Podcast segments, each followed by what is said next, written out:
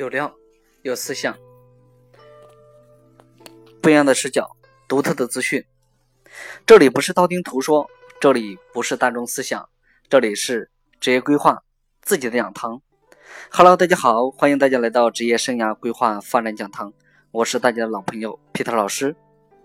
那么今天我要来跟大家分享一系列的关于人在不同的年龄阶段的发展的一些课题，因为我发现。很多目前来找我们做咨询的这个用户的过程中，他大部分的在该有的年龄阶段完成的课题都没有完成，所以就是上一个阶段的课题延伸到下一个阶段，所以造成了课题与课题之间的叠加。然后待会儿我会来跟大家就是详细的介绍一下啊，具体什么叫课题啊。那其实呢，在这个过程中呢，我要跟大家讲一个理论，就是关于舒伯的生涯发展体系。那么，其实对于人生职业发展的阶段研究呢，最主要的著名的这个经济学，呃，著名的不叫经济学家啊，著名的这个美国舒伯啊，这个生涯发展大师啊，他研究了这个人的这样的一个发展阶段，就是在不同的年龄阶段呢，人有不同的这样的一个课题。那另外一个呢，就是说，呃，舒伯的生涯发展理论呢，它将这个生生涯的整个过程呢，它主要是从人的这个出生到你死亡啊，它主要是研究啊，从零岁啊到你 over 的这样的一个过程。那么，其实在这个过程当中呢，呃，人的这个呃心理及生理上呢，它会发发展，就是说，呃，它是处在不同的阶段，它有不同的这样的一个发展的周期。其实可分为，嗯，它是一个不断连续的，就是若干一个阶段的。那么最主要呢，我们待会儿会来讲一下，就是说，呃，它具体都分为哪几个阶段。那么每一个阶段的话，其实在职业上的话，它会有什么样的一些障碍，就是我们要怎么去克服。那其实我们现在一起来看一下，它最主要的是分哪几个阶段。呃，第一个阶段的话，它包括就是成长期。那么成长期呢，最主要呢是从零到十四岁左右。啊，那么待会儿我会来讲一下，就是每一个阶段里面它主要有什么课题。那第二个阶段的话，最主要是探索期。探索期的话是从十五岁到二十四岁，然后接下来建立期呢是从二十五岁到四十四岁。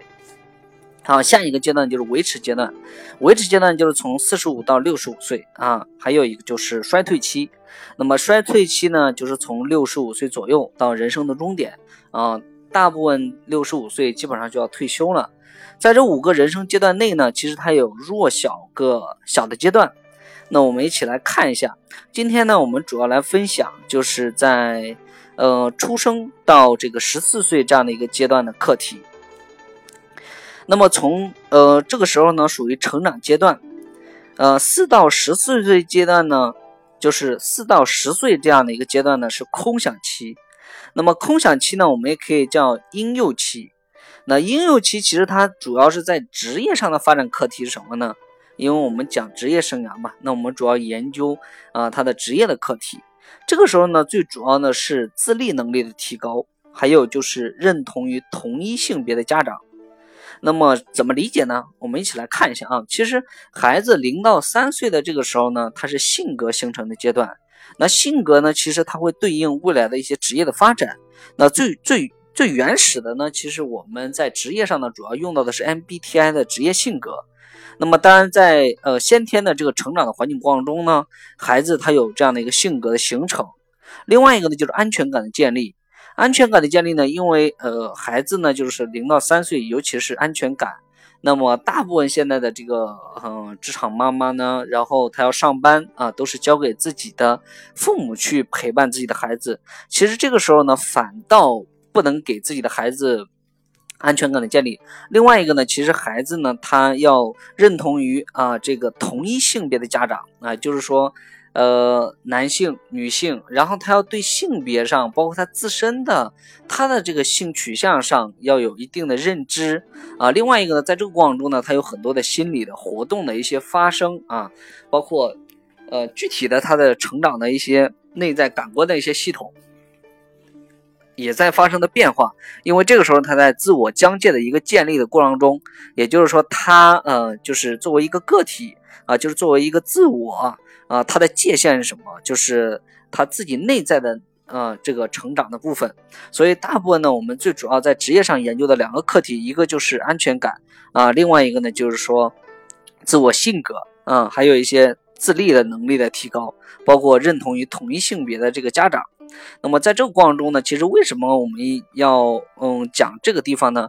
因为现在发现大部分的在职场上，嗯没有太好的职业发展的核心的一个就是内在动力。那么这个动力的源泉呢，其实核心的有两种，人类的动力其实性与攻击性。那么还有一个就是爱。那其实爱呢，就是嗯从小的时候有没有得到父母充足的陪伴？啊，因为人如果在家庭的过程中，你从小在生活在一个经常被批评或者是不被认可、否定的这样的环境里面，那么孩子呢，他就很难建立自我。啊，一旦如果他没有自我，那么这个人就没有边界，也就是说没有界限，或者是不知道什么是我的，什么是我要要的，我怎么去设定人生的目标？所以这样的孩子呢，他就很容易受到外界的影响。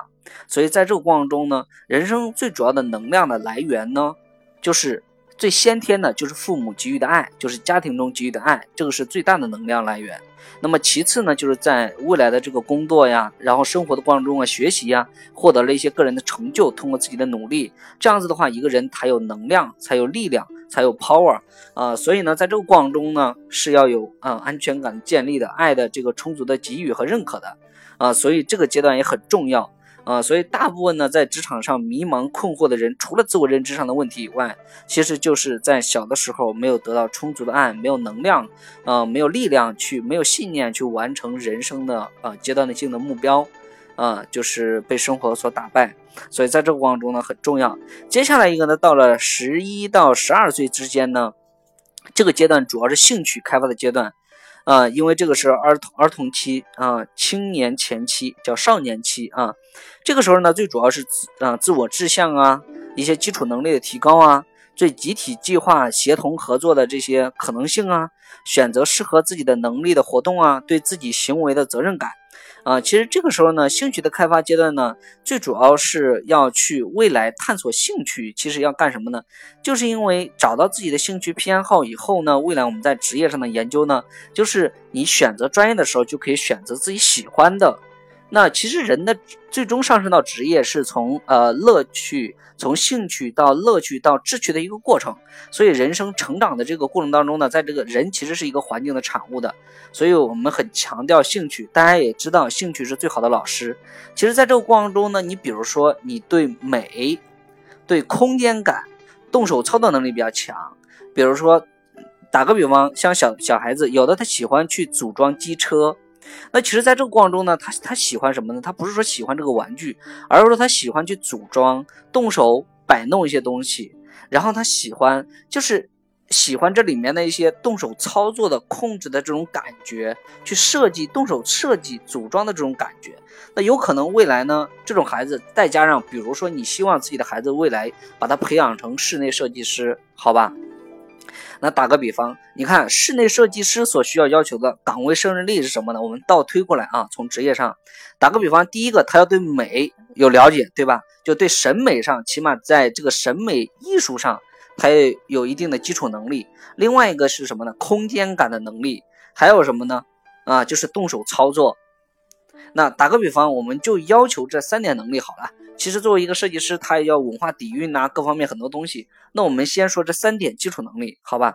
那其实你看，如果从小的时候，你的孩子动手能力、操作、设计能力都很强，对吧？比如说你你你从小让他去学一些美术啊，然后比如说对一些房屋的结构啊，就是说对一些积木啊，或者是几何的，就是房屋的，就是这种框架感的一些东西，让他去组装啊，让他去设计啊。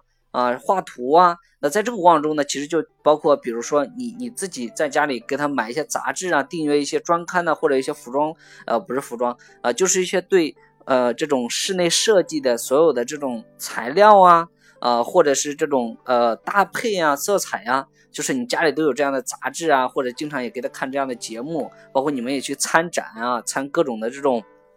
啊，室内设计的一些展会。啊，慢慢的就是他在这个环境过程中，他要需要学什么呢？比如说，呃，软件设计，像 Photoshop 呀、c u l t u r e 啊这种简单的一些制图软件，三维呀、啊立体动画呀，对吧？其实，在这样的一个过程中呢，其实他需要去培养的。小孩子从小呢要培养这些，他要对艺术的这种感觉很重要。那如果说你未来希望自己的孩子当一个运动员，那小的时候你就要去培养他这样的一些能力。但是你先天要发展发挥他有没有这方面的天赋。天赋呢？有的人是视觉能力强，有的是空间感，有的是美，有的是对这种艺术，有的是语言能力，有的是研究能力，有的是动手操作，有的是数值。你看他都不一样的。比如说你想当讲师，那其实一定是要这个孩子他的语言能力、内在的心智能力很强的，然后应变能力很强。所以从小呢就要去培发掘有没有这样的能力，不是说硬要培养这样的能力。能力当然是要培养，先天是要根据兴趣去培养，当然是最好的。所以在这个过程中呢，就是在小孩子十一到十二岁之间，兴趣的开发相当重要。所以呢，其实这个时候呢就要去培养自己的兴趣。啊，比如举个例子，比如像我，其实，在嗯十一到十二岁之间呢，我那个时候清晰的记着，我去参加，那个时候每年我们都要去参加一个青少年活动中心。这个活动中心干什么呢？其实它里面呢有很多的娱乐，很多的兴趣，呃，这种培养的一些班，啊，比如说你运动类的，他打羽毛球啊，呃，这种乒乓球啊，然后还有一些游泳啊，呃，就是还有其他的一些项目。然后另外一个呢，就是说啊，歌唱类的，它会让你去唱歌呀，各方面就是说对音乐啊。然后画画类的，它有这种基础的一些呃水彩，然后速速写，就是当然那个那小的时候呢，肯定没有画到速写，就最主要是一些色彩的。然后接下来还有什么呢？就是说会有一些智力类的，就是下棋呀，然后一些塔牌呀，然后还有一些就是说嗯。呃，就是比较多的其他的啊，比如弹钢琴，对吧？音乐类的还有弹钢琴。我记得那个时候很清晰的，就是我对下棋呀、写毛笔字啊、画画呀，我就很喜欢。但是对于那种智力类的、推理类的那种塔牌呀，就是包括一些推理类的一些智力类的游戏啊，我是不喜欢的。对数值的一些能力，呃，我也是不喜欢的。包括运动类的，我基本上是。嗯，喜欢这种文艺类的，就是画画啊，写毛笔字，唱歌，然后呢，哎，对这方面比较感兴趣。你看我最后从事的职业也是跟关注于人的文，我学的也是文科，然后那后面呢，你看就是关注于人人发展的，哎，学了人力资源，对吧？哎，然后就发现了有有有跟人才发展相关的。那就是做职业规划，然后在这个过程中，哎，又跟培训呐、心理学啊、人力资源呐、哦、经济学啊，就是它是一个这样的一个过程。人其实是它是有叠加的，它是要去叠加的。如果说你先天，比如说我我近期就咨询那种四十多岁的、三十多岁的一些很多职场男性啊或者女性。